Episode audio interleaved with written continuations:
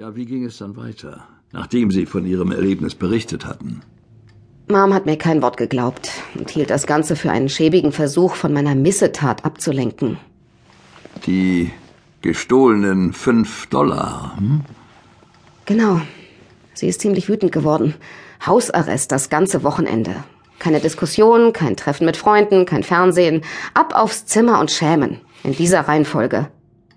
Sie fühlten sich missverstanden und zu Unrecht bestraft. Natürlich. Ich begriff einfach nicht, wie ich dieses rätselhafte Gefühl der Scham plötzlich per Anordnung aus meinem Körper herauspressen sollte. Ich konnte es einfach nicht. Überhaupt habe ich den Vorwurf der Unverschämtheit nicht verstanden. Unverschämt.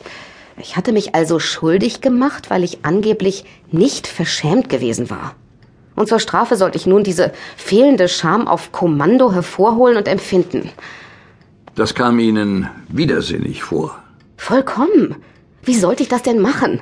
Von wo sollte ich die Scham denn hernehmen? Freude kommt von alleine, Traurigkeit kommt von alleine, Zorn und Angst auch. Niemand käme auf die Idee, einem Kind Freude oder Furcht zu befehlen. Aber bei Scham wird es gemacht. Du hast eine Unverschämtheit begangen. Also nimm dir Scham und sei verschämt. Jetzt! Wie oft habe ich mir früher gewünscht, ich bekäme einfach eine anständige Ohrfeige und alles wäre vorbei.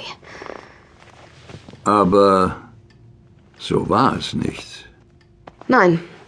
Hätte ich noch die fünf Dollar gehabt, hätte ich sie liebend gern gegen Scham eingetauscht. Die hätte ich Mom gezeigt und dann wäre ich frei gewesen.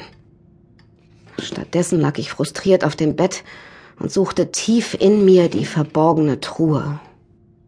Die Truhe? In meiner Vorstellung existierte irgendwo in meinem Inneren eine Schatztruhe, die darauf wartete, von mir entdeckt zu werden. Darin würde ich einen wundervollen weißen Mantel finden, mit dem ich endlich den Schandfleck der Unverschämtheit an mir verdecken könnte. Sie empfanden die vermeintlich fehlende Scham als ein Stigma, mit dem ihre Eltern sie immer wieder konfrontierten. Wie sehr habe ich mir gewünscht, meine hässliche Schamlosigkeit zu verhüllen. Ich selbst konnte sie nicht sehen, aber die Erwachsenen. Damals hätte ich alles dafür gegeben, um den Mantel zu finden. Aber Sie fanden ihn nicht. Nein, ich blieb nackt. Wie viel Zeit verging bis zum nächsten Vorfall? Etwa zwei Monate. Vorher muss ich Ihnen aber von meiner Zettelschachtel erzählen. Bitte. Früher habe ich meine Mutter immer gern zum kleinen Drugstore in der Fulham Street begleitet. Besonders den geheimnisvollen Duft dort habe ich gemocht. All die großen Regale mit den unzähligen Fläschchen, Schachteln und Dosen, rätselhafte Zaubermedizin. Mr. Wilbur hat immer gelächelt, wenn er uns kommen sah. Mr. Wilbur.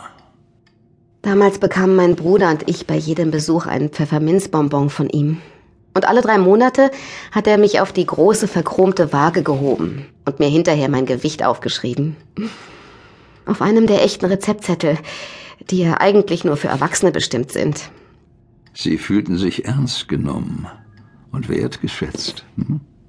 Ja, für Mr. Wilbur war ich immer die kleine Lady Bellows. Und Ihr Bruder? Samuel war damals ja erst drei und vor der Waage hatte er Angst, weil die so laut quietschte, wenn man sich auf sie stellte. Er hat mich immer nur aus sicherer Entfernung beobachtet, wenn Mr. Wilbur mich gewogen hat. Meinen Wiegezettel habe ich mir dann hinterher von ihm abstempeln lassen, damit auch wirklich alles echt war. Ich verstehe. All meine Wiegescheine habe ich zu Hause sorgsam aufbewahrt. In der leeren Pappschachtel meiner Prinzessinnenkrone. Diese Schachtel hatte sicher eine besondere Bedeutung für Sie. Oh ja, äußerlich war sie völlig unscheinbar. Eine ganz normale graue Pappschachtel ohne Fotoaufdruck oder so. Aber in ihr hatte ich eine wunderschöne Prinzessinnenkrone geschenkt bekommen, die ich seitdem zu allen möglichen und unmöglichen Gelegenheiten getragen habe. Auch Jahre später noch lag die Krone immer auf einem Regal direkt über meinem Kopfkissen. Und die Schachtel? Die Schachtel hatte ihr eigenes Geheimversteck im hintersten Winkel der untersten Schublade meiner Spielzeugkommode. Sie war meine Wunderschachtel.